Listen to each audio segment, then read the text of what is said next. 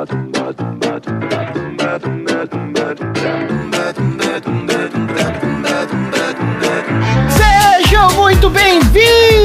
bem-vindos, cinéfilos de sofá! Peguem sua pipoca de micro-ondas e vamos a mais uma sessão aleatória! Nesse podcast, a gente sorteia um filme, debate temas inusitados, repletos de tira queima-roupa, mocinhos emocionados demais e policiais não muito ajudantes. Eu sou o Tonzeira e Dudu. O que você faria se o Terry Crews viesse do futuro pelado e pedisse as suas roupas enquanto você está conversando com seus amigos? Como é o Terry Crews, eu daria pra ele, com certeza, as minhas roupas pra ele cumprir a sua missão. Ah, André, Diga. qual foi a última vez que você usou a lista telefônica pra quê? Caraca, lista telefônica. Olha, se eu falar pra vocês que eu usei lista telefônica no meu último emprego, antes do meu emprego atual, eu usava direto. Não é possível. Sério? Opa! Não é possível. Quando a gente ia tirar foto dos formandos, a gente usava lista telefônica pra fazer todo mundo ficar da mesma altura. Ah, tá bom. É, é pra isso que serve mesmo. É só acho pra isso mesmo. Eu não lembro. Eu lembro, ó, quando eu mudei pra São Paulo em 2007, certamente já não tinha lista telefônica, porque eu lembro, eu não lembro de ter em casa. Então já não existia. Em 2007 você não recebia, né? Não recebia. Quando eu tava na faculdade, eu tinha lista telefônica. 2004, 2003, É, até 2004. Eu recebia na porta de casa, ó. por aí. Mas usava pra pedir pizza, tinha que olhar na lista. Tava na transição, né? Marina, Eu? se você pudesse voltar no tempo pra impedir alguma merda no mundo, o que, que você faria? Olha, eu acertava uma facada, mas acertava ela direito. Olha, Olha é aí. enfiar e rodar. Tem que rodar a faca. Nessa espetar. Eu trocava a faca por alguma coisa que na hora que você enfia, ela abre, assim, sabe? Ô, mas ia ser uma beleza mesmo. Tom, vamos ver se a gente tá conectado, hein? Minha Brasília amarela tá de portas abertas pra onde a gente se amar. Não? Coisa boa, hein? É, continua. Canta! Ah, tá bom. É que você tinha que falar Zezinho sete notas. Aí eu tinha que falar, continuar a música. Não, porque eu dei 37 Não, não é notas. pra você adivinhar a música, é pra você cantar o S. Perdeu a vez aí de responder. Eu não tenho certeza, mas é. Peládios em Santos. Ai, peraí, peraí, que meu fone caiu. Aí, maravilhoso. Então é isso. Vamos jogar um monte de milho de pipoca dentro de um caminhão cheio de gasolina e explodir esse caminhão.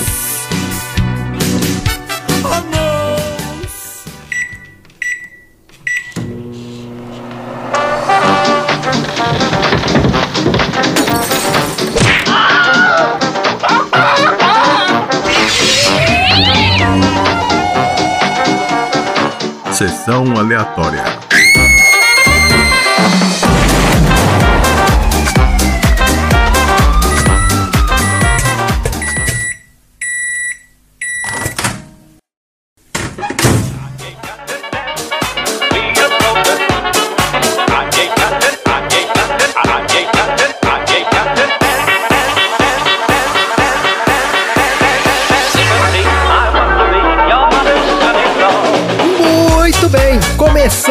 Mais um episódio do Sessão Aleatória, o podcast mais robótico da Baixa Podosfera. Ó, esse aqui é o segundo podcast mais ouvido pelos robôs exterminadores que voltam no tempo para 1984 para arrumar treta com garçonete. Porque esses robôs que voltam, né, dos anos 80, eles têm que ter o contexto dos anos 80. Os caras não podem voltar na loucura sem saber né, como é que fala, como é que se veste e tal. Então o podcast favorito deles é o 80 Watts, o podcast lá do nosso querido amigo Xi, né, que é um especialista nos anos 80. E é o Aleatórier número 1. Um. E é conteúdo obrigatório para todos os terminadores aí que votam no tempo. E o segundo podcast favorito dessa galera é o Sessão Aleatória, porque a gente já trouxe o Xi aqui no nosso episódio 13, onde a gente fala do filme Cegos, Surdos e Loucos, que é uma maluquice do caramba nos anos 80, e a gente troca uma ideia sobre vários aspectos do entretenimento dessa época remota. A gente fala de seriados, de dublagem, de clichês da época, não sei o quê. Inclusive, nesse episódio, eu argumento que nós somos viajantes no tempo. Que a gente teve nos anos 80 e a gente tá aqui hoje. Então a gente viajou no tempo, a gente viajou pra frente, que não é uma grande vantagem, mas É. então, antes da gente viajar para outras épocas remotas com os nossos assuntos aleatórios, a gente começa sempre, né, o nosso assunto falando de um filme. E o filme de hoje é O Exterminador do Futuro, um clássico absoluto da ficção científica que revelou para o mundo não só um dos maiores diretores da história de Hollywood, como um dos maiores astros de ação de todos os tempos. Esse filme vem da lista do Lorde Tonzeira. Milord, conte-nos aí por que você selecionou O Exterminador do Futuro para sua lista de indicações. Eu pensei numa sequência de sugestão de filmes de franquias, mas assim, eram puta franquias de sucesso dos anos 80. Pra dar a minha lista completa, pra dizer que foi sorteado o Exterminador do Futuro, eu coloquei Indiana Jones, De Volta pro Futuro e Caça Fantasmas. Só tapa. Pô, lista de respeito dos anos 80. Tá aí, maravilhoso então. Bora então pro filme. Ó, O Exterminador do Futuro é um filme de 1984 dirigido por James Cameron, com roteiro do próprio James Cameron, Gale Ann Hurd e William Wisher. O James Cameron é um dos diretores de maior sucesso de Hollywood, tava bem no início de carreira. Esse foi o segundo filme que ele dirigiu. O primeiro filme do James Cameron, vocês sabem qual foi, não? Queremos saber.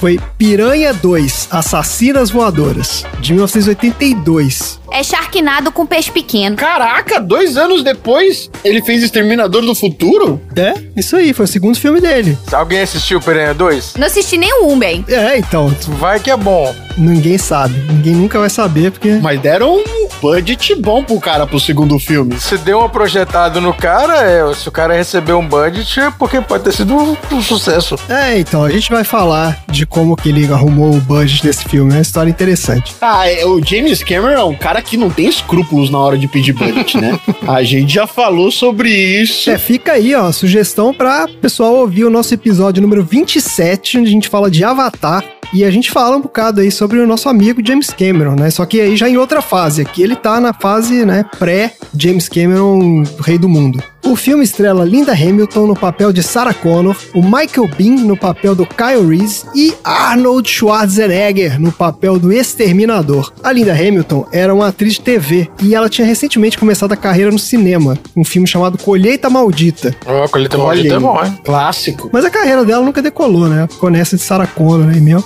O Michael Bean é maravilhoso. E sabe qual é a estreia dele no cinema? Terminador. Não, ele estreou no Grease. Ah, não acredito. É, é uma cena que eles estão jogando basquete e ele tem uma bolada na barriga do Denizuko.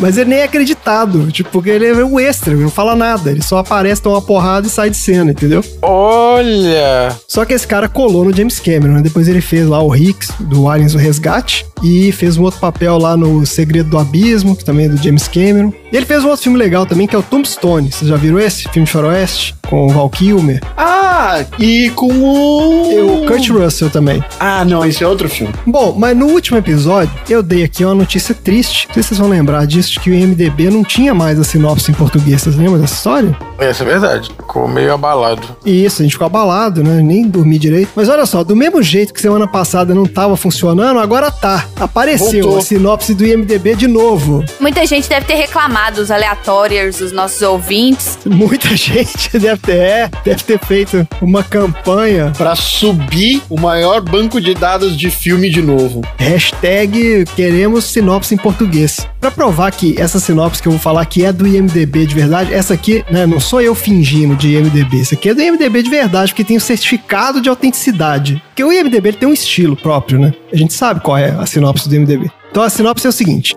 um indestrutível robô enviado de 2029 a 1984 para assassinar a uma jovem garçonete que vai ter um filho que vai liderar uma guerra contra máquinas, mas um soldado humano também é enviado para protegê-la. Olha aí! É isso aí. Palmas.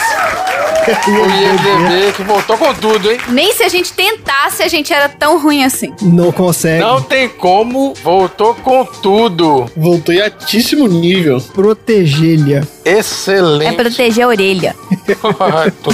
Agora, tirando essa loucura aqui da grafia que os caras usam, eu vou te falar que esse sinopse aqui tá 85% correto, viu? Só faltou colocar o nome dos personagens aqui. Então, a minha sinopse vai ser um remake da sinopse do IMDb. O indestrutível robô, que é o Arnold Schwarzenegger, é enviado de 2029 a 1984 para assassinar uma jovem garçonete que é a Sarah Connor, né, a Linda Hamilton, porque ela vai ter um filho que vai liderar a guerra contra as máquinas. Só que eles mandam também um soldado humano, que é o Kyle Reese, né, o Michael Bean, pra proteger a Sarah Connor. E é isso o filme, tem mais nada. E é um filmaço, mesmo sendo só isso. Não precisa, não precisa de mais nada. Alguém não tinha visto? Não, né? Todo mundo aqui já viu esse filme 20 Eu não tinha visto. Não, eu achei muito Não, estranho. não, como assim então? Peraí. Eu não tinha visto. Mas aí o Tom falou assim: ah, eu não vi o um porque só passava o dois na época. Como você assistiu o filme 2 sem ver o um? Eu tenho toque com isso. Não, porque não é assim, né? Hoje em dia tá tudo bem. É fácil você pegar e falar: ah, não, agora eu vou assistir o 1 então. Não, não, não, não, não, não, não, Na não. minha locadora época, tem você um. tinha que contar com a sorte É verdade, tem isso mesmo. de pastar o cinema em casa, não Uma é? locadora. Toda videolocadora tinha todos os filmes. Eu morava na Coab 2, Dudu. Não era tão fácil assim, não. Ô, Dudu, eu tenho minhas dúvidas se a gente tinha visto esse filme antes de ver o 2. Não, eu vi. Claro que eu vi. Eu não sei, cara. Você lembra quando a gente vai ver junto esse filme no cinema? Sim, a- essa história é maravilhosa.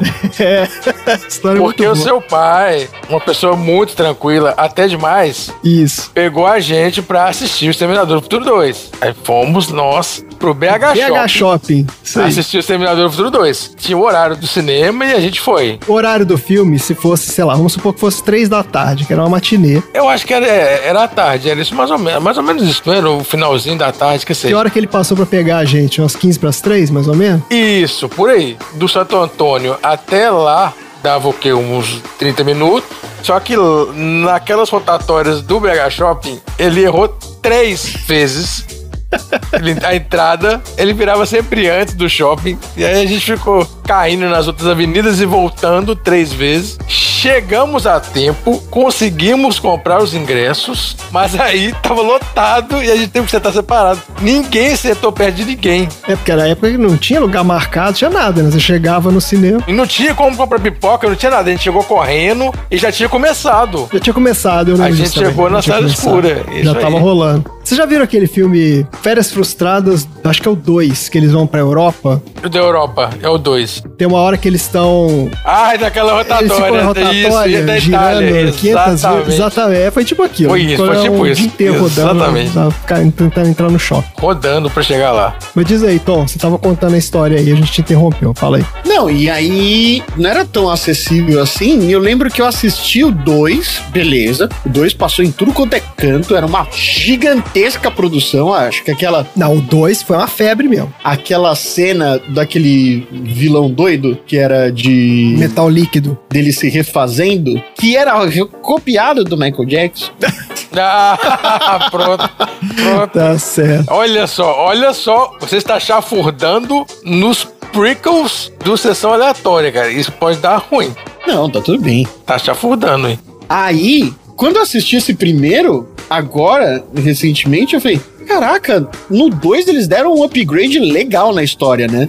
Mas é o que o James Cameron faz. É melhor em todos os sentidos. O James Cameron, ele tem uma ideia e aí ele espera um tempo para ele poder realizar essa ideia de maneira maravilhosa. Ele não tem pressa. Tá, fica esse to-do aí no Avatar, hein? E no Titanic 2, que vai vir com tudo também. Não, mas no Avatar ele esperou 10 anos pra fazer o Avatar. Ele tava esperando. Exatamente, o James Cameron ele tem a mãe de esperar para ele poder entregar um negócio bem feito. Então, mas eu tô gostando bastante dessa proposta dele, porque o Titanic 2, então, vai vir com tudo.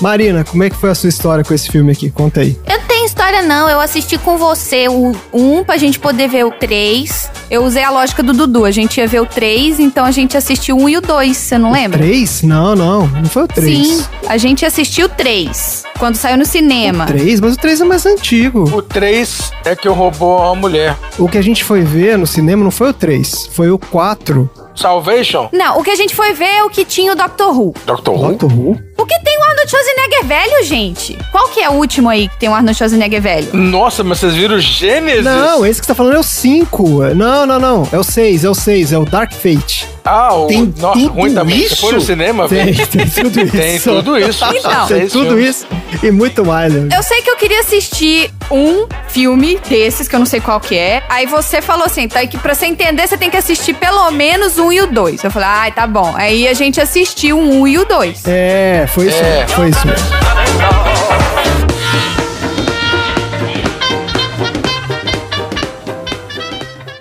O exterminador está lá fora. Não dá para negociar com ele. Não dá para argumentar com ele. Ele não tem dó. Não tem remorso. Não tem medo. E absolutamente nada irá detê-lo.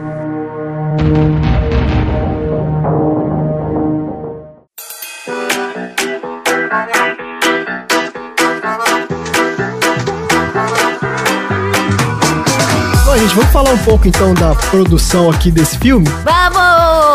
A história desse filme começa quando o James Cameron tava fazendo lá a divulgação do filme da Piranha 2 lá, ó, na Itália. Piranha! É, piranha. E ele pegou uma gripe lá qualquer, teve uma febre altíssima e começou a ter umas alucinações. E diz que nessas alucinações dele, ele começou a ver um esqueleto metálico segurando uma faca de cozinha se arrastando de uma explosão. É Uma alucinação Deus, gente. Nossa! né? Gente. Aí o James Cameron, ele era muito fã do John Carpenter, que é um diretor clássico de filme de horror, né? Daqueles bem gore mesmo. Inclusive, ele dirigiu um dos meus filmes favoritos de todos os tempos, que é o Enigma de Outro Mundo. Filmaço. Muito bom. Tem tantos filmes favoritos de todos os tempos que a gente até perdeu a conta. É, não, tem vários. O aleatório tem que sair anotando. Olha só, aí o James Cameron usou esse sonho maluco dele como base para um filme no estilo do John Carpenter, né? Ele queria fazer um filme de horror bem barato, assim, baixo orçamento, naquele estilo sangrento, bem gore e tal. Daí ele elaborou esse conceito e mostrou pro agente dele. Tô com essa ideia de fazer esse filme aqui, me ajuda aí a arrumar a grana. E ele botou o robô no meio, o sonho do robô no meio. Ele pegou o sonho do robô e ele bolou a ideia desse filme, entendeu? Falou, ah, vou fazer um filme aqui sobre um robô, não sei o quê. Tá. E o agente dele achou uma merda. Porcaria isso aqui. Joga fora esse negócio. Eu vou te fazer o favor de não conseguir dinheiro pra você fazer essa merda. Aí o que, que o, John- o James Cameron fez? Mandou o cara falou assim, ó, embora. vamos pensar no Piranha 3. não, ele demitiu o cara. Ele falou: não, vai, o filme é excelente. E foi escrever o roteiro do filme. Aí ele conta que, inclusive, uma das grandes influências dele, quando ele tava bolando essa história aqui, foi o Mad Max, de 82.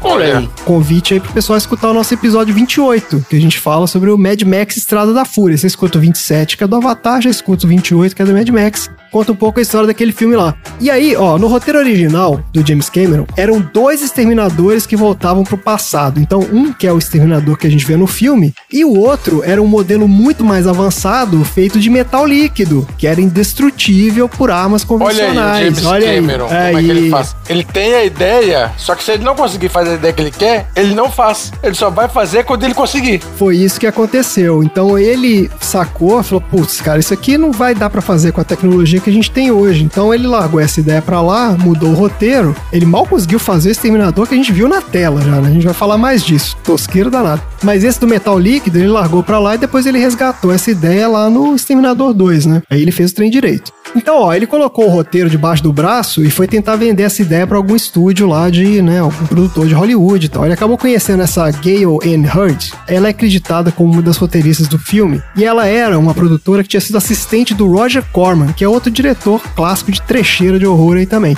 E essa mulher topou comprar o roteiro do James Cameron. Sabe quanto que ela pagou no roteiro? Hum.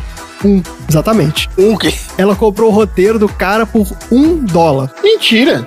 Olha Tô só. falando. Ela pagou um dólar, só que ele vendeu, tipo assim, tudo bem, eu vou te dar esse roteiro aqui, mas com condição de que se ela fosse fazer o filme, ele seria o diretor. E aí ela começou a circular esse roteiro em Hollywood pra tentar arrumar, né, financiamento do filme. E aí conseguiram marcar uma reunião com o presidente de uma produtora independente chamada Hamdale Film Corporation. O James Cameron ficou maluco, falou: "Porra, eu tenho que convencer esse cara, né, a bancar o filme". Aí ele ligou pro Lance Henriksen, é aquele policial magrelo do filme. O filme tem dois policiais lá, né? Tem o chefe da polícia e tem o outro policial. Fica lá com ele. O mais velho. Isso, esse cara depois ele fez o, o robô lá do Alien também. Aí o que aconteceu? Ele chamou esse cara, falou: cara, a gente vai fazer uma apresentação lá pros caras, mas eu quero fazer um negócio assim que eles vão achar inesquecível. Se veste aí de exterminador e vai lá vestido de exterminador. Ele vestiu o cara, fez a maquiagem do exterminador, botou o cara lá de jaquetão de couro, óculos escuro. E aí, quando chegaram lá na reunião com os caras do estúdio, em vez de entrar o James Cameron na sala, entrou esse cara vestido de exterminador, dando uma bica na porta, arrebentou a porta do, do estúdio, Caralho. chegou lá com a arma na mão, olhando pra todo Olha. mundo, e sentou numa cadeira lá, e todo mundo ficou assustadíssimo, né? E aí entrou Pra assustar, olha, mas olha a ideia do cara, velho. é, e aí o James Cameron entrou e falou assim: aqui, galera, é isso aqui que eu quero fazer. Quero fazer isso aqui no cinema. E aí, vocês vão me dar o dinheiro? true. E os caras acharam genial. Falei, Porra, beleza, vamos fazer então. Então foi um sucesso a apresentação dele. Paga a porta aqui e vamos fazer. Paga. É, você teve que pagar a porta, né? Mas tudo bem. Aí os caras deram pra ele 4 milhões de dólares pra ele fazer o filme. 4 milhões fechou. O budget ficou assim. Então, 4 milhões foi o que os caras deram na mão dele. Ele, ele gastou mais. O filme custou mais. Mas eles deram Claro. 4 milhões É na o mão James dele. Cameron, né? É, exatamente, é o James Cameron, né? Se você dá 100 milhões pro cara, ele gasta 150. Se você dá 200, ele gasta 250. É, isso, ele aí. multiplica o seu gasto. É maravilhoso. O que você dá pra ele chama piso. É, isso. É. É. o mínimo que você vai gastar, é o que você põe na mão dele. E aí ele foi atrás do elenco. Pro papel do Kyle Reese, que é o herói do filme, né? O, o humano, a produtora queria um astro que tivesse, né? Um, queria um cara, Cara que tivesse famoso. apelo, né, um cara famoso, que tivesse apelo nos Estados Unidos e fora também. E um dos produtores lá, desse estúdio, já conhecia o Schwarzenegger e mandou pra ele o roteiro. Só que o James Cameron não gostou da ideia, que ele achava que ia ser difícil achar um, um ator, porque assim, o Schwarzenegger, ele não era cara famosão, mas ele tava meio que despontando, entendeu? Porque ele tinha feito o Conan, então ele tava em alta. E ele falou, pô, eu vou colocar esse cara aqui pra ser o mocinho, mas eu quero botar um outro cara também famoso pra ser o exterminador. Aí ficou esse impasse lá. O estúdio tentou o Sylvester Stallone pra fazer o Kyle Reese, que não topou. Seria uma coisa inacreditável. Seria inacreditável, mas Sylvester assim. Stallone contra Schwarzenegger, mas Nos- nos anos 80, né, no não sei auge se ia funcionar. Mas assim, ele não topou, porque ele né, achou o roteiro muito idiota, não sei o quê. E tentaram depois o Mel Gibson, que também tava em alta por causa do Mad Max, mas que também não topou, não. Aí eles arranjaram lá uma reunião entre o James Cameron e o Schwarzenegger. Falou, não, vai lá e conversa com o cara. E o James Cameron já tinha decidido que não ia dar o papel pra ele. Falou, ah, Mas cara, olha só, eu entendi Ah. porque eles não toparam. Porque o, Kyle Reese, ele não é o, herói do negócio. Ele é só o fio condutor ali que vai ligar a heroína até o robô. É, verdade, de certa forma. E o cara morre e tal. Os caras Ele não é o protagonista, né? Não é o ele protagonista. é o herói, assim, de certa forma, mas ele não é o Isso, protagonista O robô chama muito mais atenção. Isso. E a mulher é. fugindo ali e tal, sofrendo. O protagonista, de fato, é o robô. É o Schwarzenegger ali. É por isso que os caras bambambam não quiseram. É, faz sentido. Mas olha só, aí o, o Cameron foi lá conhecer o Schwarzenegger, ele já tinha decidido que ele não ia dar o papel pro cara. Ele falou, puta, eu vou lá pra me livrar desse cara. Ele já tinha decidido, inclusive, que ele ia arrumar uma briga com o Schwarzenegger e ia voltar pro estúdio falando assim, ó, o cara é escroto e eu não quero fazer filme com ele não. Mas, chegou na hora, o Schwarzenegger foi, tipo, mega carismático, entendeu? E foi... O Schwarzenegger, ele é fantástico, ele é carismático, ele sa- sabe, ele é simpático, ele sabe conversar, super humilde. super simpático e deu um monte de ideia pro cara, tipo assim, porra, cara, vamos fazer o filme desse jeito, o seu, né, vamos fazer o Exterminador assim, assado e tal. É, ele comprou a ideia e tal. Comprou a ideia e o James Cameron ficou maluco, falou, cara, porra, beleza, então assim, ele não vai ser o Kyle Reese, mas ele vai ser o Exterminador. Só que curiosamente eu li também que o- tem várias entrevistas do próprio Schwarzenegger falando que ele não tava botando muita fé no filme, ele achava que era um filme, tipo assim, ah, cara, é filme B, entendeu? Eu vou fazer lá numa semana, pagar aqui meu, meu aluguel, É o filme do cara do Piranha 2. o Schwarzenegger, na real, ele queria dissociar a imagem dele do Conan, porque ele tinha feito muito sucesso com o primeiro Conan e ele já tinha fechado pra filmar o segundo, Conan o Destruidor. E ele tava com medo da imagem dele ficar muito associada com esse negócio do Conan. Então ele falou assim: ah, vou fazer um filme aqui no meio do caminho, diferente. Esse Schwarzenegger não é trouxa, não, gente. Esse cara gerenciou a carreira dele muito bem. Então ele já tinha pensado nisso. Esse cara virou governador por oito anos de um país que não é dele. O cara virou governador, É. cara. É verdade. É. Isso. É o país onde ele não nasceu, ele mal falava o idioma. E ele também achava que esse filme, ele falou, cara, esse filme é tão pequeno, tipo, são tão baixo orçamento que na real, assim, se der tudo errado, não vai fazer tanta diferença na minha carreira também. Então, assim, ele só queria meio que, ah, vou fazer esse filme aí. Só que ele conta que depois que ele viu os 20 primeiros minutos, o primeiro corte que os caras fizeram ainda não era o filme montado, mas quando ele viu nas primeiras cenas, ele falou: Cara, não, isso aqui é alguma coisa diferente. E vai ser muito maior do que todo mundo tinha imaginado. E acabou que foi mesmo. O filme custou 6 milhões e meio. James Cameron, tá aí. Dobrou, dinheiro. dobrou a... Dobrou a meta. mais de 50% a mais, mas ele rendeu 78 milhões. Só que o lance foi o seguinte: ele foi lançado fora da época dos blockbusters. Você tem os blockbusters que saem no verão e os que saem no Natal. São as duas épocas né, que você lança os grandes filmes lá de Hollywood. Esse filme saiu no meio, saiu em outubro, entre as duas datas, né? Foi estratégia dos caras para não concorrer com os blockbusters. Agora, é essa lista que o Tom falou aí antes. Tinha saído nesse ano o Caça-Fantasmas, Indiana Jones e o Templo da Perdição, que já era o segundo, Gremlins e o Tira da Pesada. Entendeu? Esses foram os filmes que saíram nos blockbusters do ano. Então, assim, não tinha como concorrer com esses filmes. E como todos os ouvintes do Sessão Aleatória já sabem, o episódio 87 é o episódio de um Tira da Pesada. Então, vai lá no episódio 87 e escuta lá, um Tira da Pesada. É isso aí.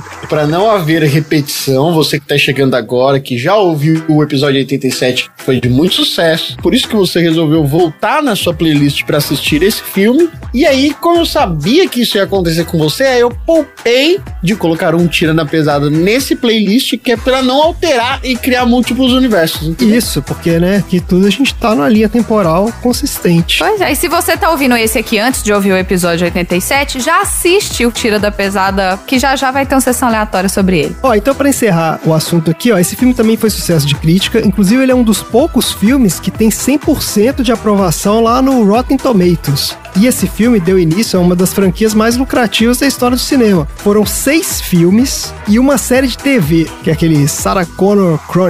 Chronicles, Isso! Isso. Sim. Além de estar porrada de videogame, livro, quadrinho, teve até atração no parque temático. Que tem um brinquedo do Exterminador lá no parque da Universal. Tem isso ainda? Tinha, não tem mais. Bom, a franquia já rendeu mais de 3 bilhões de dólares. E esse último filme aí, o Dark Fate, que foi o 6, ele era pra ser o primeiro de uma trilogia. E o filme foi tão merda e foi tão mal de bilheteria que os caras desistiram de fazer. Não, eu tô vendo aqui qual que é esse Dark Fate. Eu lembro do burburinho que teve. Mas não sabia que o filme era ruim, não. É porque voltou o James Cameron, a Linda Hamilton. James Cameron voltou como produtor desse filme, É, né? Teve a Linda. Hamilton, mas o filme é ruim. O roteirista dele é o David Goyer, inclusive, que é o cara lá do Batman Caraca. Begins. É, É, então. mas é ruim, adiantou nada.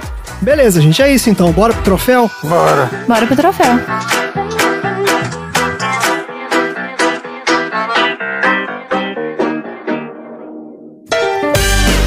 Troféu aleatório.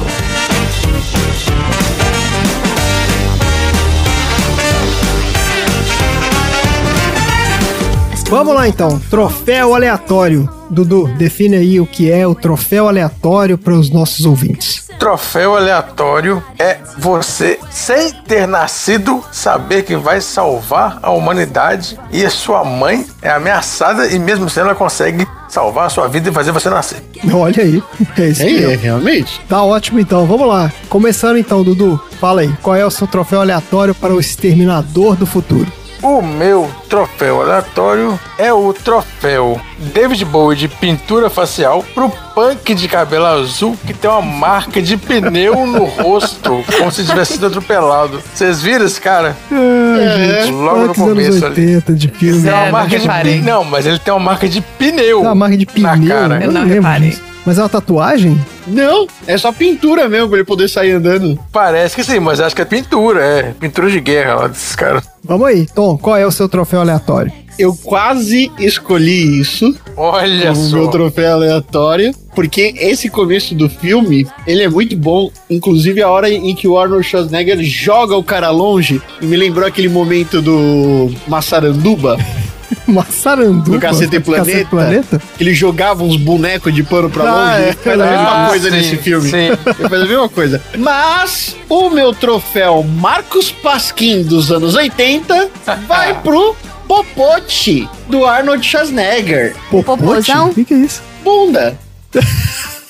Marcos Pasquim. É que ele fez o Kubanacan. É o pescador pelado, é. É um ator que aparecia pelado o tempo todo, e o Arnold Schwarzenegger É. apareceu com a bundinha de fora e o troféu vai pra ele. Popote Porra. Tá ótimo. Então o troféu é pra bunda do Schwarzenegger, é isso? é pro popote do Arnold Schwarzenegger, não é pro Arnold Schwarzenegger. Pro traseiro do cara, isso aí. Traseiro, Ainda bem o retaguarda escolheu do- o traseiro, né? Não foi o É, mas não o outro aparece, que né? apareceu. Não aparece. Aparece. Aparece? Claro. Parece? Aparece. Logo, quando ele vai encontrar com os punks, aparece. Balangando não aparece. Ó, Ah, isso aí eu não lembro, não. Pirula balangando? pirula. Eu não sabia. A não. gente vai falar mais sobre bola? isso. Continua, André. Aí, sabia. Tá vendo? Ah, então Tá vendo? Tá vendo? Vamos lá então, Marina. Qual é o seu troféu aleatório pra Pirula, quer dizer, pro filme Exterminador do Futuro? O meu troféu aleatório é o troféu Do You Believe in Life After Love?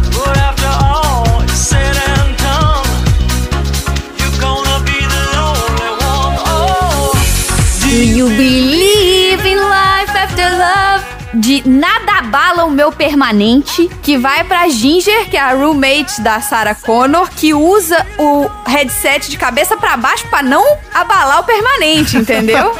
É verdade.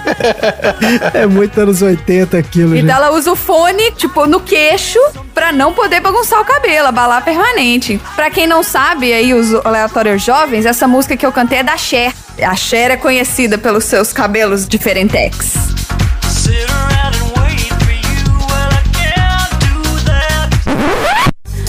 Ó, então eu vou dar o meu troféu, que é o troféu Madame Tussauds de melhor boneco de cera, que vai pro Schwarzenegger, bonecão de cera lá, que aparece naquelas cenas que mostra o exterminador Ah, que ele arranca o olho. arrumando o olho, dá um close num Sim. boneco horroroso ali. Meu Deus, gente, o que é aquilo? Gente, mas pra época, funcionou. Não, era incrível. O stop motion do, do robô Isso. andando. Cara, O stop motion do robô, da parte da explosão não, é tosca, mas na parte que ele tá dentro do... O que, que é aquilo? A fábrica? Isso. E aquela parte é bem feita, aquilo ali é legal. Agora, essa cena dele tirando o olho, meu amigo. Eu não É posso duro, viu? concordar que pra época foi ótimo, porque eu não tava nem viva na época, então, whatever.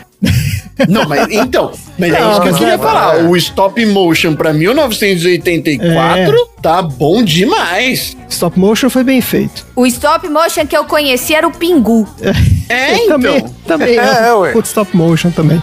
Ai, gente, que ótimo. Então é isso aí. Então aí distribuídos troféus aleatórios que serão entregues por guaxinins com mochilinhas nas costas. Temos algum recado hoje? Temos recado hoje. Qual é o recado, Marina? O recado é: nunca se esqueçam de indicar os seus filmes no nosso baldinho de pipoca. Tá aqui, ó, no post do episódio, tá nas mídias sociais. Olha só, gente, é uma sequência que você não precisa nem se preocupar de como que vai ser, de mudar o futuro, porque o futuro é sempre o mesmo. Você coloca o seu filme no baldinho, assim que o seu filme for sorteado, automaticamente você vira um aleatório.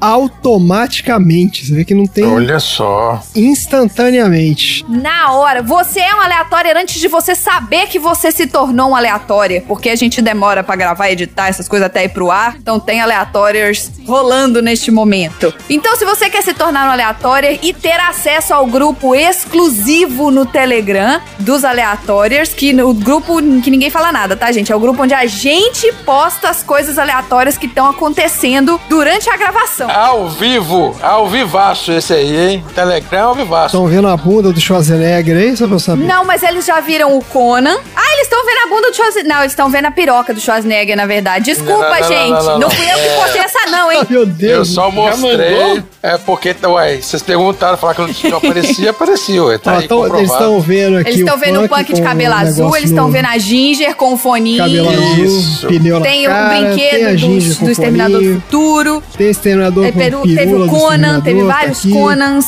Doctor o Who. Dr. de- Who yeah, é isso aí. Então, filme. assim, gente, isso você vai saber.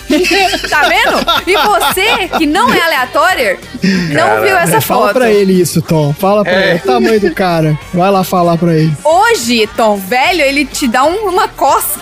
Imagina naquela época. Porra, imagina. Até hoje. É isso, gente. Tornem-se aleatórios. Vem acompanhar esse grupo maluco que é o grupo exclusivo dos aleatórios. E é isso. Maravilhoso. Então vamos lá. Bora pros assuntos aleatórios. O exterminador está lá fora. Não dá pra negociar com ele. Não dá pra argumentar com ele. Ele não tem dó. Não tem remorso. Não tem medo. E absolutamente nada irá detê-lo.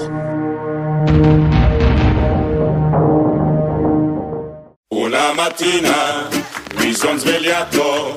Oh bella ciao, bella ciao, bella ciao, ciao, ciao. Una mattina mi son svegliato e ho trovato l'invasore. Vamos lá então, assuntos aleatórios. Tom, começa aí. Qual é o assunto aleatório da semana? O filme de hoje, como falamos, foi lançado em 1984 e fala sobre um futuro distópico em que as máquinas estão em conflito com os humanos pela dominação do mundo. No meu novo bloco, Tá bem. chamado Devore os Livros. Devore os Livros. Devore os livros. Devore os Livros. Devore os livros. Devore os livros. É igual o seu Madruga falava pro Chaves, se ele quisesse ser alguém inteligente, pra ele devorar os livros. Ah, eu não sabia essa, essa Aí história. o Chaves ia lá e comia o livro. Ah, claro. Falaremos de um tema semelhante que logo me veio à cabeça num dos poucos livros que eu não tive as manhas de terminar de ler. Olha aí. 1984. Aê, clássico na literatura mundial. Por isso, eu corri atrás, fiz o dever de casa e tô trazendo aqui quentinho pra vocês o resumo e análise do livro para que vocês possam continuar tranquilos aí fazendo o vídeo de TikTok de vocês. Mas você leu? Terminei de ler. Pô, sessão aleatória mudando a vida das pessoas. O livro de George Orwell trata de uma distopia, cujo conceito gira em torno de um pensamento filosófico que caracteriza uma sociedade imaginária controlada por outros meios extremos de opressão, criando condições de vidas insuportáveis aos indivíduos. Numa distopia, o sofrimento humano é dado pelas sociedades regidas por regimes autoritários, como o fascismo, onde há falta de liberdade e esperança, vigilância constante, baixa qualidade de vida, desigualdade e condições ambientais adversas. Mas não é só isso. A tecnologia também é inserida nesse contexto distópico por representar uma forma de vigilância e controle social por parte do Estado ou de grandes corporações. No livro 1984, o mundo deu errado e o governo vigia absolutamente tudo o que os seus cidadãos fazem, controlando a informação, a memória e até mesmo a identidade das pessoas. Uma fábula sobre o totalitarismo contornado pelas tecnologias de vigilância. Olha o Foucault aí. É importante dizer aqui que o livro foi lançado em 1949 por Eric Blair, o nome original do George Orwell. E o Eric Blair era um cara que nasceu na classe média, que cresceu na classe média baixa inglesa, que lutou na Guerra Civil Espanhola e que pôde ver tanto a ascensão quanto a queda do nazismo e também a ascensão de Stalin na Revolução Russa. Acontece que, infelizmente, o George Orwell morreu sete meses depois do lançamento do livro em 1984 e não teve a oportunidade de ver o livro se tornar um fenômeno atemporal. E esse livro conta a saga de Winston Smith, que é um cara simples numa sociedade londrina que foi devastada pela guerra nuclear durante a Segunda Guerra Mundial. Ele pertence ao partido e o seu trabalho é reescrever a história no Ministério da Verdade, que consistia em traduzir a história para o pensamento político do partido e do governo atual. No entanto, o Winston, que era um cara ávido pela verdade e pela decência, seguia secretamente rebelde contra o governo. Durante sua trajetória, ele conhece Julia, que tinha um pensamento político semelhante ao seu. O Winston também passa a se tornar cada vez mais interessado na Irmandade, que era um grupo de dissidentes. No entanto, tanto Winston quanto Julia, que era a namoradinha dele, estavam sendo observados constantemente pelo grande irmão, originalmente chamado de Big Brother. É o Boninho? Isso, O Boninho. o Boninho e o Thiago Leifert. É isso aí. que era o dispositivo de vigilância que estava posicionado em absolutamente todos os locais da cidade. E lá ele vigiava tudo e todos e também transmitia uma propaganda política autoritária como um mecanismo de controle sobre o que as pessoas deveriam pensar, dizer e sentir. Em um dos rituais diários das pessoas existia um cerimonial chamado Dois Minutos de Ódio, que é um baita nome de uma banda de hardcore. Anota aí, hein? Consistia em fazer três grandes frases: guerra é paz, liberdade é escravidão e ignorância é força. Além disso, ele exibia símbolos contrários aos valores do partido, justamente para reforçar os valores de governo. Por isso que ele se chamava Dois Minutos de Ódio. Ô, Tom, me lembra aí, porque eu li esse livro há muitos anos, eu realmente não lembro detalhes, mas esse Big Brother no livro ele dá a entender, na verdade, que ele não existia, não tem um negócio assim? É, o Big Brother era um personagem fictício. Todo mundo achava que ele era o de verdade, né? Tipo o governante lá desse lugar. Depois dão a entender que, na verdade, ele é, também ele era uma invenção daqueles ministérios lá da verdade, que negócio. Exato. Ele é como se fosse um personagem criado para ser um líder carismático que conduzia o governo, quando na verdade ele era conduzido por uma pessoa normal. Esse livro tem uma série de paralelos com V de Vingança. É verdade. Porque no V de Vingança tem, né? Esse também o presidente lá que aparece na tela e depois os caras descobrem E que ele é uma. e tem o apresentador de TV, que era tipo o da Atena, que eram caras diferentes, mas na verdade esse cara também era manipulado pelo político. Enfim. Quando o Winston acaba se tornando próximo de O'Brien, um oficial do partido e um membro secreto da Irmandade, ele acaba caindo numa armadilha. O Brian, na verdade, era um espião disfarçado. À procura de criminosos do pensamento. Crime ideia, chamavam. Tanto Winston quanto Julia acabam sendo presos e enviados para o Ministério do Amor para uma reeducação com base na violência, assim como no filme Laranja Mecânica. Vou fazer um comentário rápido aqui que você falou do negócio do Ministério do Amor, é onde eles punem, né, a galera. Nesse mundo aí, eles têm esse conceito de que as palavras, elas têm um duplo sentido, né? Aquela ideia do duplo pensamento. O duplo pensar, isso aí. Então, assim, o Ministério da Verdade, na verdade, ele só mente. O Ministério da Fartura é o que faz as pessoas passarem fome. E aí o Ministério do Amor é o que pune todo mundo. É o Ministério do Meio Ambiente aí, do Salles aí, ó, que os caras faziam. O Ministério do Meio Ambiente que taca fogo na floresta, sacou? Tipo, é meio isso. Exatamente.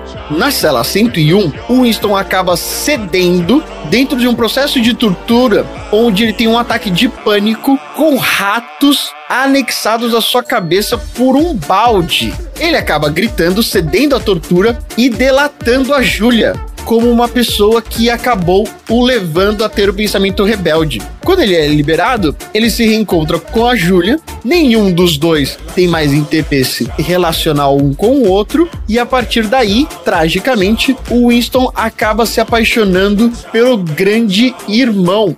E esse é o livro. Mas a análise é importante no seguinte sentido: dificilmente teremos um livro que estabelece uma conexão tão aflitiva com conceitos como a liberdade, controle, a censura, a expressão, o medo, a individualidade, o coletivismo, a função do Estado e qual a melhor forma de liderança social de uma maneira tão simples e tão sucinta. Este livro é um recado direto ao povo sobre o que pode acontecer caso você não preste atenção aos pequenos fatos políticos que ultrapassam o limite da autoridade. Assim como o Humberto Eco estabeleceu os 12 sinais de alerta de ameaça do autoritarismo no livro O Fascismo Eterno. E eu vou dizer quais são esses 12 sinais aqui para vocês. Vamos contar quantos que já estão rolando aí. Começando aqui, bingo. Vamos lá. O culto exacerbado a tradições. A tradicional família brasileira? Check. Check. A recusa da modernidade. Conservadorismo. Check. Urna Voto, eletrônica? É, impresso. Não pode urna eletrônica, não pode vacina, não pode nada. O desejo da ação antes da razão.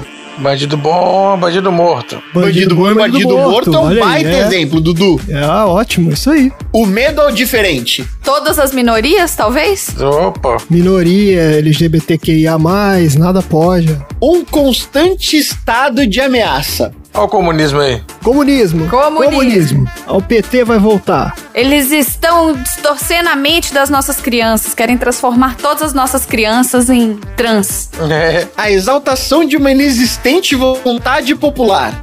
Ah, é isso aí, as manifestações. A motociata. Motociata, que tem toda semana aí com meia dúzia de. Um milhão Um de milhão e trezentas mil motos. Isso. O cara filma lá, tem 18. É. Oposição à análise crítica. Mas essa é a sua opinião. É, Ah, isso é. Claro, claro. E a liberdade de expressão? A obsessão por conspirações e culpados externos. É só o que tem. Oh, meu Deus. Ah, ninguém China. deixa o cara É a trabalhar. China. É culpa da China. É, a China é o Congresso, é o STF, ninguém deixa o cara trabalhar. A proclamação de um líder super-homem. Vai, vai, nossa, A gente já falou sobre o merda. conceito de super-homem aqui. É o mito. Mito. É, É. mas é isso mesmo. O controle e repressão da sexualidade.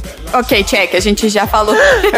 Check. A linguagem limitada e repetida. Tá ok? Tá ok? Tá ok? Opa! E o PT? E o PT? E o PT? E o mudar PT? isso aí. Eu vim- Eu vim mudar, vou mudar isso aí que tá aí. Vou mudar isso que tá aí. É, o problema é a corrupção. E o apelo a uma classe trabalhadora frustrada. A classe média aí. É, não pode fechar o comércio, não pode fechar o comércio, que o brasileiro tem que trabalhar, O gente. Brasil É não pode aí. parar. Por isso, a inversão dos valores do Estado como guerra é paz, liberdade é escravidão e ignorância é força estão presentes na falsa frase de Brasil acima de tudo, Deus acima de todos. Olha aí. Quando vemos o governo negociando vidas pela propina de um dólar por dose a cada vacina. É isso aí. Em nossa versão atual, o governo não é dono de teletelas que são impossíveis de serem desligadas e que passam o tempo todo te dizendo o que pensar por meio de propagandas e censuras. Então, vocês ficaram sabendo do negócio do aplicativo? Eles tentaram arrumar um aplicativo aí, um negócio de celular que Ah, o aplicativo israelense lá, É, espião. just- eles é, tentaram. rolou isso mesmo. tentaram, viu? Tô sabendo disso não. Mas fica pra próxima. Mas tanto no livro quanto no Brasil de 2021, o Big Brother existe. Não o Big Brother do Boninho, né? O outro. A mensagem de um risco constante e desejo de proteção de um suposto líder maior e forte, convalescido de tanto lutar, também é real. A única saída é a ação direta popular, porque ela é soberana, assim como o desejo de construir a história que deve ser maior do que qualquer um dos movimentos fascistas.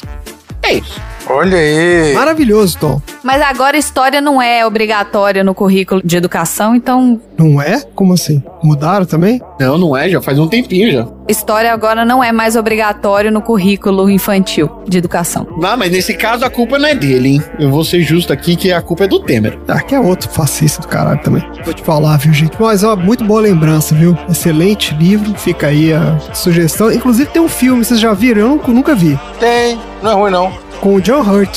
Mas o protagonista do filme, o cara que faz o Winston, é justamente o cara que faz o governador no filme do V de Vingança. É, o John É, Hurt. o John Isso Hurt. aí. Que é o cara que o Alien explode o peito dele lá no Alien. É ele? É ele? Senhor. Ah, é verdade, É. é ele, olha aí. Tá aí, então fica aí a recomendação. Vamos assistir e depois a gente, quem sabe, aparece aí no, numa das nossas sessões aleatórias. Beleza, Tom, maravilha. Excelente. Bora então pro próximo assunto aleatório. O exterminador está lá fora. Não dá para negociar com ele. Não dá para argumentar com ele. Ele não tem dó. Não tem remorso. Não tem medo. E absolutamente nada irá detê-lo. Gimme, gimme, gimme, gimme, gimme that swing. Gimme that swing. Gimme that swing. Gimme, gimme, gimme, gimme, gimme that swing. Gimme that swing. Vamos lá, Dudu. Oi. Qual é o assunto aleatório da semana? O Exterminador do Futuro, quando chegou em 1984 para encontrar a Sarah Connor, usou um recurso muito útil na época, que era a famosa lista telefônica. E aí nós vamos falar um pouquinho Sim. sobre essa pérola da nossa infância e adolescência até. Sobre a lista telefônica a gente vai falar? Opa, por que não? Ah, Né? por que O- não? Pela Tá bom. geração, a geração Z tá aí pra aprender. Não sabe o que é. sobre a lista telefônica. É, não faz sabe o ideia. que é. Era um Deixa eu contar pra vocês. analógico. Vamos lá então. Lista telefônica. A lista telefônica é uma publicação destinada à divulgação de informações sobre os assinantes do serviço de telefonia. E basicamente ela era composta de três seções principais: a lista de assinantes por ordem de nomes, lista classificada por produtos e atividades e lista de endereço por logradouro. Qual que era aquela amarela? A amarela era de serviços. Produtos e atividades. Produtos e atividades. Isso, que você procurava assim, encanador. Pizzaria. Precisa de encanador. Pizzaria. Exatamente. Isso. A gente tinha duas listas. Era uma lista branca e uma lista amarela. Ou então era uma lista que ela era branca no começo e amarela no final. Eu lembro que a gente só pegava de serviço e ignorava a outra, entendeu? Porque foda-se, eu não quero saber o telefone das pessoas, eu queria saber os serviços. Eu já usei a outra Então, também. é. porque aqui, Ah, aqui a gente tinha as páginas amarelas. pô, mas não é Mas é isso. Mas era só isso, tipo, era tudo amarelo. Não, não, é porque tem dois, tem dois livros. Mas Vamos vamos lá, chegar lá, vamos lá, calma, então, calma, lá. calma, calma, calma, Então, calma, continua. calma. E outra informação importante. Vai, O lá meu vem. pai trabalhava nas páginas amarelas. Mentira! não é Olha possível, só, temos então, um insider calma, o aqui. Tom, o Tom O sempre Tom é tem alguém, alguma relação É, aos nossos cara, ele sempre tem alguém conectado Sempre com os tem algo relacionado. O meu pai trabalhava no departamento de marketing das páginas Então, depois amarelas. nós vamos Olha. querer saber das internas das listas lá da- das páginas amarelas. Vamos lá. Depois que foi inventado o telefone em 1876 e disseminado o seu uso, logo se fez sentir a necessidade por parte de quem o possuía para se relacionar com quem também tinha o telefone. Faz sentido. E aí surgiu a primeira lista telefônica do mundo, publicada em 21 de fevereiro de 78, 1878, pela Connecticut District Telephone Company em New Haven, em Connecticut, nos Estados Unidos. Ela possuía apenas 50 nomes de empresas, escritórios e demais assinantes que tinham telefone. Olha aí. Nessa lista não tinha o número do telefone, mas só o nome da pessoa. Ué, mas. é Só pra sensacional. falar que existia. É Exato, incrível. tem um É só pra telefone. falar quem que tem. tem É, telefone. exatamente. Só pra falar que Mas eu existia. acho que faz sentido, Isso. sabe por quê? Eu acho que nessa época você não telefonava pras pessoas, você ligava pra uma central E a central, te repassava, conectava com exatamente. o cara. Então isso. você não precisava saber esse o número negócio de dele, você precisava só saber que ele tem o telefone. É isso aí. Então era uma lista pra falar que a pessoa tinha telefone, é isso? E é isso, que você pode pedir pra conectar com ela. Pra você saber onde você poderia ligar com aquele seu aparelho maravilhoso que você tinha adquirido ali. É, porque você chamava a telefonista e falava, eu quero falar com o fulano. Isso. É isso aí. Não tinha um número pra você ligar. Em 1880, em Massachusetts, é que passou-se a identificar os assinantes pelos números de telefone. No oeste americano foi editada a primeira lista em páginas amarelas, em 1883. E finalmente, em 1906, a Michigan State Telephone Company publicou um catálogo telefônico contendo a lista de assinantes impressa em papel branco e uma classificada com publicidade dos assinantes impressa em papel amarelo. Olha só, ela começou como toda amarela. Tem alguma explicação aí de por que, que tem esse negócio amarelo? Talvez o, o amarelo seja um papel mais barato, não sei. Boa pergunta. Jamais saberemos. Em 1938, a AT&T encomendou uma criação de um novo tipo de fonte conhecido como Bell Gothic, com o objetivo de ser legível em tamanhos de fonte muito pequenos quando impresso em papel jornal. É verdade, agora que ele falou que era papel jornal. Cara, era um papel muito. É, era um papel lista- super isso, fininho. Era, é. era papel jornal. Papel. Nossa, era horrível. E tinha um cheiro Tinha cheio de característico lista mesmo. telefônica. Tinha. O mapa era de um papel melhorzinho. No início e no final, você tinha o mapa da cidade. cidade. O mapa ou o guia de rua? Mapa. É, era um mapa, Tom. Não, tá bom, é que aqui era chamado de guia de rua São Paulo. Não, você tinha o guia de ruas que tinha a lista de ruas com os códigos, mas você tinha um mapa onde você olhava estilo batalha naval pra achar onde que tava aquela rua. Isso, porque na lista telefônica tinha isso também. Só que ele não era tão detalhado como o guia de ruas. Era o Google Maps da época. Foi olhando a lista telefônica, né, esse mapa da lista telefônica, que eu descobri a questão do centro da cidade de Belo Horizonte, né, que estados não cruzam com estados e índios não cruzam com índios. Isso, Ah, é é, verdade. verdade. Então, pra você que não é de BH, você tem as paralelas que são os estados e as transversais, né, que são paralelas entre si, são todas nomes de índios. Tribos, Tribos indígenas. indígenas. Isso aí. E vamos agora pro Brasil. Olha só. No Brasil, a história da lista telefônica faz parte da história da telefonia. Em janeiro de 1881, foi instalada na rua Quitanda, no Rio de Janeiro, a Brazilian Telephone Company, a primeira empresa de serviço telefônico do país. E nessa mesma ocasião, a companhia publicou aquela que seria a primeira lista telefônica do Brasil, numa das páginas do Jornal do Comércio, na edição do dia 21 de agosto de 1881, cujo original se encontra na Biblioteca Nacional. Olha, dá pra procurar isso, olha que legal. A primeira lista telefônica. E para procurar os números de telefone, então a população recorria ao anúncio dos jornais. E a inclusão das informações de novos proprietários saía a cada início do mês. Então, cada vez mais ia aumentando aquela lista de acordo com as pessoas que iam adquirindo telefones. E eu lembro que a gente recebia, né, todo ano, né, uma atualização da Sim, lista. todo ano você recebe quem era assinante, né? Começou assim, né? Você era assinante. Você comprava a linha telefônica É, antigamente. Você comprava a linha telefônica e imagino comprava. que isso te dava direito a receber. Te dava direito a receber isso, exatamente. Porque eu lembro que de vez em quando Então- chegava uma lista nova lá, a gente falava, nossa, tá mais gordo esse ano, tá maior. Então, olha só.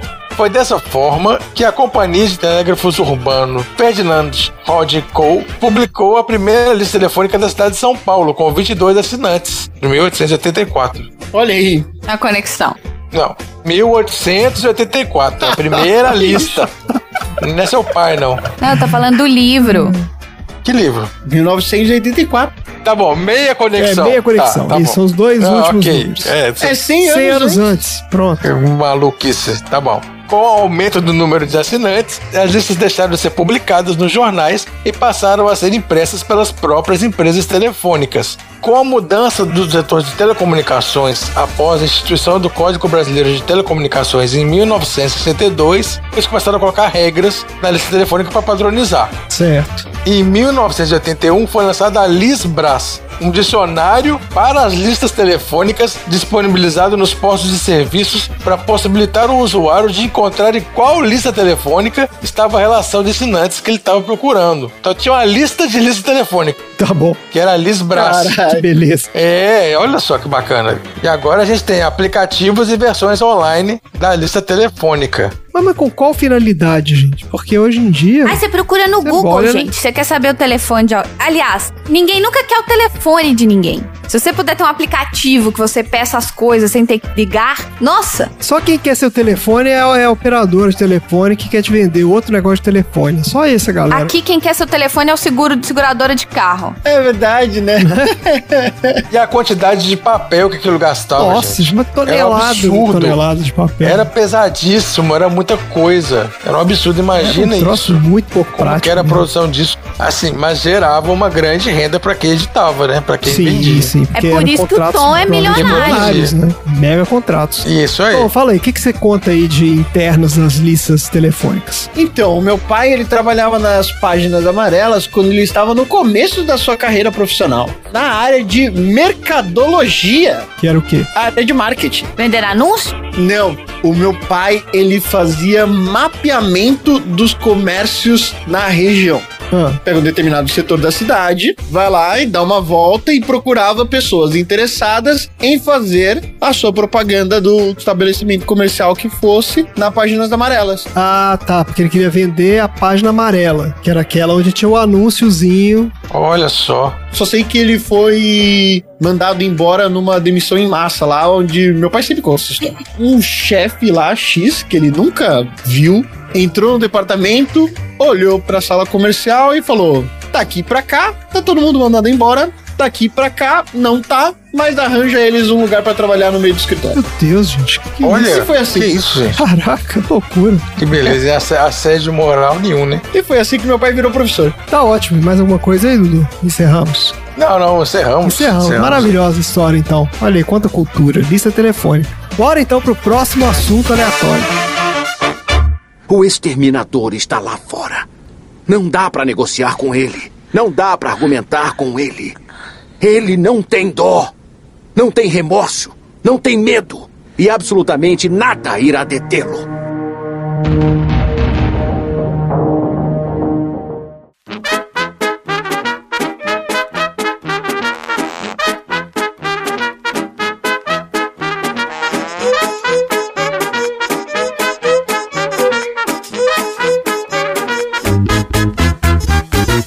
Marina, qual é o assunto aleatório da semana? Sabem que eu adoro regras, eu adoro coisas organizadas, eu adoro processos, eu sou bem pragmática nessas coisas. E assim como o Dudu já mencionou, e o Tom também, né, já premiou, inclusive, a gente viu pessoas peladas no filme. A gente viu mesmo. Opa. A gente viu pessoas famosíssimas, governador pelado, governador pelado. É, Beijo, São. Paulo! Tristinho, chateado. Ele tava chateado, né? Ele não tava muito bem naquele dia. Pois é. E eu quero falar hoje sobre as regras reais das colônias de nudismo para aqueles que amam estar pelados. Olha só. Olha aí, no Tem regra, não tem bagunça. Eu tenho uma pergunta sobre isso. Vamos lá. As comunidades nudistas, como praticamente qualquer coisa que é associada a um estilo de vida naturista, é muito estereotipado. Tem muitas suposições e algumas até são verdadeiras e outras não. Então, eu queria trazer pra vocês hoje algumas regras das colônias de nudismo, que são algumas das mais importantes. Eu não vou falar de todas, até porque eu não queria aprofundar na pesquisa e começar a trazer um monte de anúncio de gente pelada na minha timeline. Então, Você pesquisou como? Você colocou colônias de nudismo? então, eu coloquei nudismo. Aí já apareceu assim: 10 resorts de nudismo perto de você. Eu, não, obrigada. não quero. Já É, tá demais, né? Pra quem pesquisou scores, Pois é. pra quem pesquisou arma, tá demais, né? Tudo bem, tem regras a serem cumpridas. Tem uma pessoa que fez essas regras. Tem gente que trabalha nesses lugares vigiando se você está cumprindo a regra. Tem. Ei, que trabalho horroroso. Puta, é o pior trabalho do mundo, olha só. Você não sabe, às vezes o, o cara gosta. né? A vocação do cara é essa, é vigiar pessoas peladas o dia inteiro. Você tem vigia de tudo. Você não tem vigia de escola que fica indo atrás de criança que tá colando chiclete debaixo da mesa ou criança que tá fumando no banheiro. Mas o cara vai ter que vigi vai vigiar se a barraca tá armada, é isso? Isso não precisa vigiar, né? Calma, gente. Quais são as regras? Essas regras que eu tô trazendo são regras de boa vizinhança. São as regras de. Bo... Não é. Boa convivência. É, não é uma lei. Ah, você vai ser preso se você fizer isso. Ah, tá, entendi. Etiqueta. Etiqueta de bom tom. Beijo, Tom. Deve ser a mesma regra que eles usam no swing, né, na suruba. Sim, sim, Não, sim. aí é que tá. A primeira regra é: nudismo não é swing, não é sexual. Vocês vão entender. Calma, vamos lá. Tô falando a questão da boa convivência. Da organização, é, exatamente. Das Isso. regras não escritas. Não é bagunça. Não é bagunça. É, não é exatamente. É, não é não é porque eu tô bagunça. pelado, porque é bagunça. E nudismo não é putaria. Ainda mais porque eles fazem com pelo menos 300 pessoas, então o negócio tem que ser organizado. Tá preso Beijo, no negócio PDG. da aí. Então vamos lá. É isso aí. Vamos lá. Algumas das diretrizes, regras, etc., para as colônias de nudismo. Uma delas é: não tem essa de lingerie, roupa íntima ou traje sugestivo. Não é suruba. Você não vai andar vestida de dominatrix, você não vai estar de calcinha sensual e cinta liga, né? Existe essa etiqueta nudista. Tem um livro que chama The Well Written Woman, que adverte, inclusive, possíveis visitantes de colônias de nudista. Não é só porque a tendência é estar pelado que você deve vestir algo muito sexy ou muito revelador. O movimento naturalista, né? O objetivo é de ficar nu e se livrar das correntes da sexualidade ditada pela sociedade e relaxar. Você tá indo pra uma colônia de nudismo, não pra um strip club. Tá bom, tá ótimo. Segunda regra: você tá numa colônia de nudismo, mas você não precisa estar nu. Isso é impressionante. A nudez não é obrigatória. Não, pra entrar aqui, tira a roupa, pode tirar. tira, tira. Não é assim. Essa é uma regra meio esquisita, né, Pra quem escuta, assim, pra quem não tá acostumado. Mas esses resorts onde você pode ficar nu livremente não exige que você fique 24 por 7 pelado. Até porque, gente, faz frio, ou então bate sol. As roupas não são exigidas. A nudez é obrigatória em piscinas e jacuzzis e em decks de piscina. Mas tirando isso, você não é obrigado a estar pelado, mas você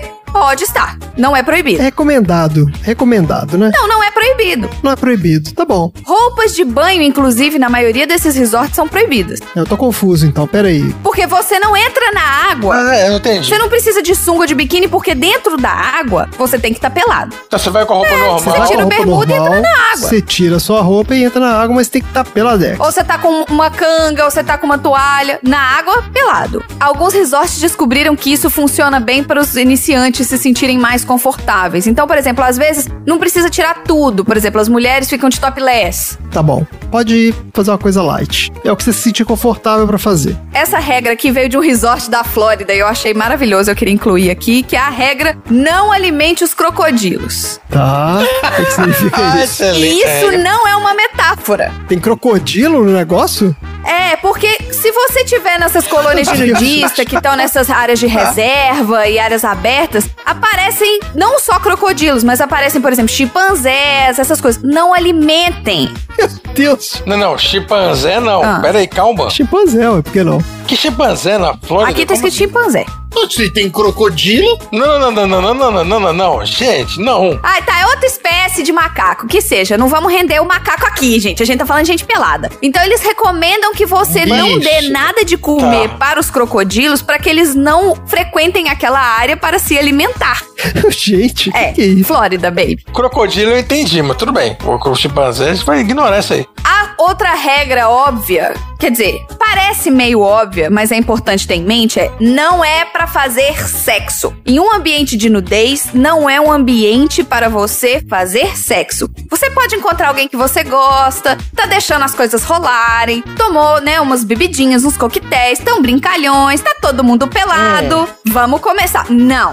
Não, não, não, não, não. Ah, não pode, não pode ter. Não, gente, claro, que não. é Aí você bagunça. tá. Não, não, não, eu sei, tô falando assim, não pode fazer sexo, mas. Ah, você pode dar um beijinho, tá. mas assim, Entendi, tá. Não pode ter pegação, entendeu? Você não vai ficar de pegação. não são ambientes sexuais. Eu vou linkar essa regra com outra lá na frente, mas qualquer tipo de atividade sexual aberta é um não. Tá bom? Uma outra regra é, assim como diria o Guia do Mochileiro das Galáxias, você deve carregar uma toalha com você o tempo todo.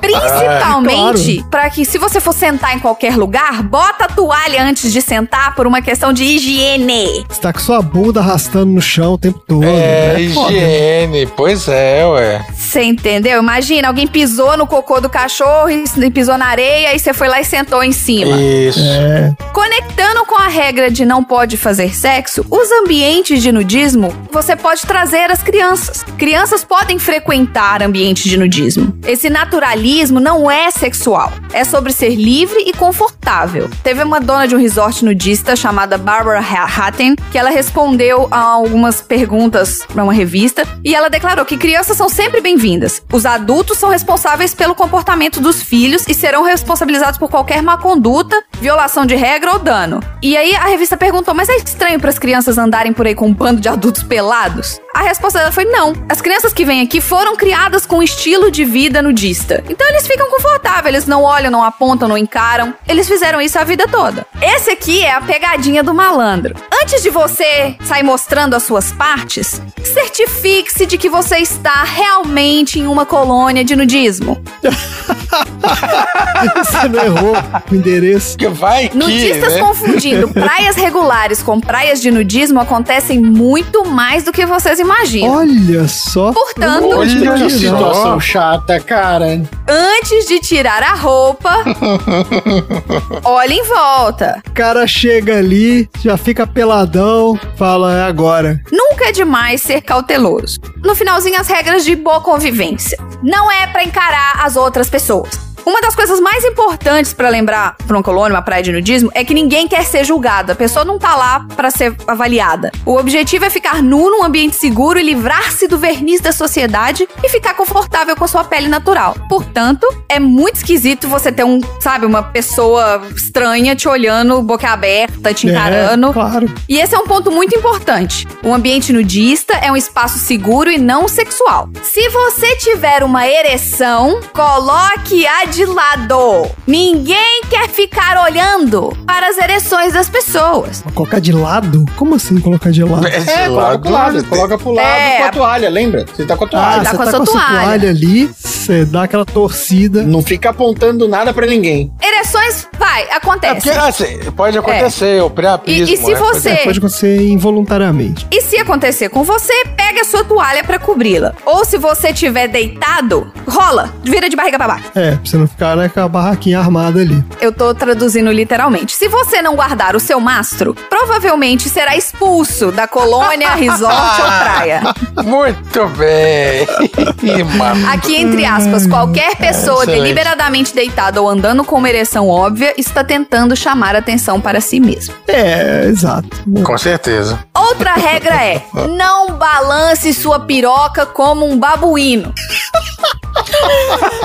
Voltando ao tópico anterior de membros latejantes, não É importa a aparência É da sua berinjela. Ninguém quer ver você batendo ela, balançando ela pros lados. Os naturalistas querem ambientes seguros para escapar dessa pressão desnecessárias colocadas sobre as pessoas pela grande mídia. Tá certo. A ideia de um homem obrigar as mulheres a olhar pra sua ereção ou olhar pra sua piroca reforça a cultura do estupro e vai contra tudo que o movimento naturalista defende. Se você tá caminhando pela praia, caminhe na beira da água, na borda da água, não vai caminhando pela areia. Você não ficar. Porque não só é mais refrescante, você tá lá mais pertinho da água, mas você evita chutar areia nas pessoas enquanto você tá andando. Ah, sim, e as pessoas estão peladas, né? Então, se você chutar uma areia É. uma pessoa, o resultado é muito pior. A frase é: não só é mais refrescante, mas você evita chutar areia nas pessoas. Aí o naturalista responde que é uma maneira educada de dizer que é impossível tirar areia das nossas fendas não mencionáveis. Ai, caraca. Então, por favor, pare de chutar areia. Só de você pensar que a pessoa vai ficar nua na areia, já é, É. horroroso. Gente, velho. de assim, biquíni na praia, você já tem areia até a alma. já é ruim, pois é. E a última regra, que também é mais do que óbvia, mas a gente vai reforçar aqui, porque esse é um podcast de família. Ninguém tem permissão pra tirar fotos. Não pode tirar foto em uma colônia de ludismo. Não pode tirar Ah, selfie. não pode tirar foto de jeito nenhum. Não pode tirar foto de outra pessoa, mesmo que você tenha tirando foto de uma pessoa que está ciente de que está sendo fotografada. Fotos são proibidas, porque você não sabe quem vai passar no fundo e as pessoas não querem ficar prestando atenção em para onde tem uma câmera virada, justamente hoje em dia que tem câmera no bolso de todo mundo. Quer dizer, ninguém vai ter nada no bolso porque tá todo mundo pelado. É, Exatamente. Você não vai ter como É. guardar o seu Mas o celular. objetivo é escapar das imagens autoconscientes do corpo humano e, assim, é meio impossível se tiver alguém balançando uma câmera, entendeu? Então, fotos é um grande no-no. Então, se você quer ir pra uma praia de nudismo, se você quer aparecer pelado, é uma das coisas que o Schwarzenegger devia ter feito, né? Pergunta antes de chegar pelado na cidade se é de bom tom, né? Se essas pessoas estão acostumadas. Se não, leve uma toalha. Muito bom isso. É isso. Tá, aí fica essa lição de vida. Então a gente já sabe como se comportar numa colônia de nudismo. O que mais que a gente aprendeu hoje? Eu aprendi que tem duas listas diferentes. é verdade, Tom, você não sabe. Eu aprendi que a Marina tá tornando a vida dela aí muito arriscada com essas pesquisas que ela tá fazendo. Vivendo perigosamente. Eu aprendi que qualquer livro que o Tom lê, ele lembra do governo brasileiro. É isso aí. Também. tem Eu aprendi que o Tom consegue fazer uma. Assim como nós fazemos a relação de um assunto aleatório com o filme, o Tom faz a relação do assunto dele com o filme e com o governo Bolsonaro. Com certeza. Então é isso. Chega por hoje. Fala tchau, gente. Tchau!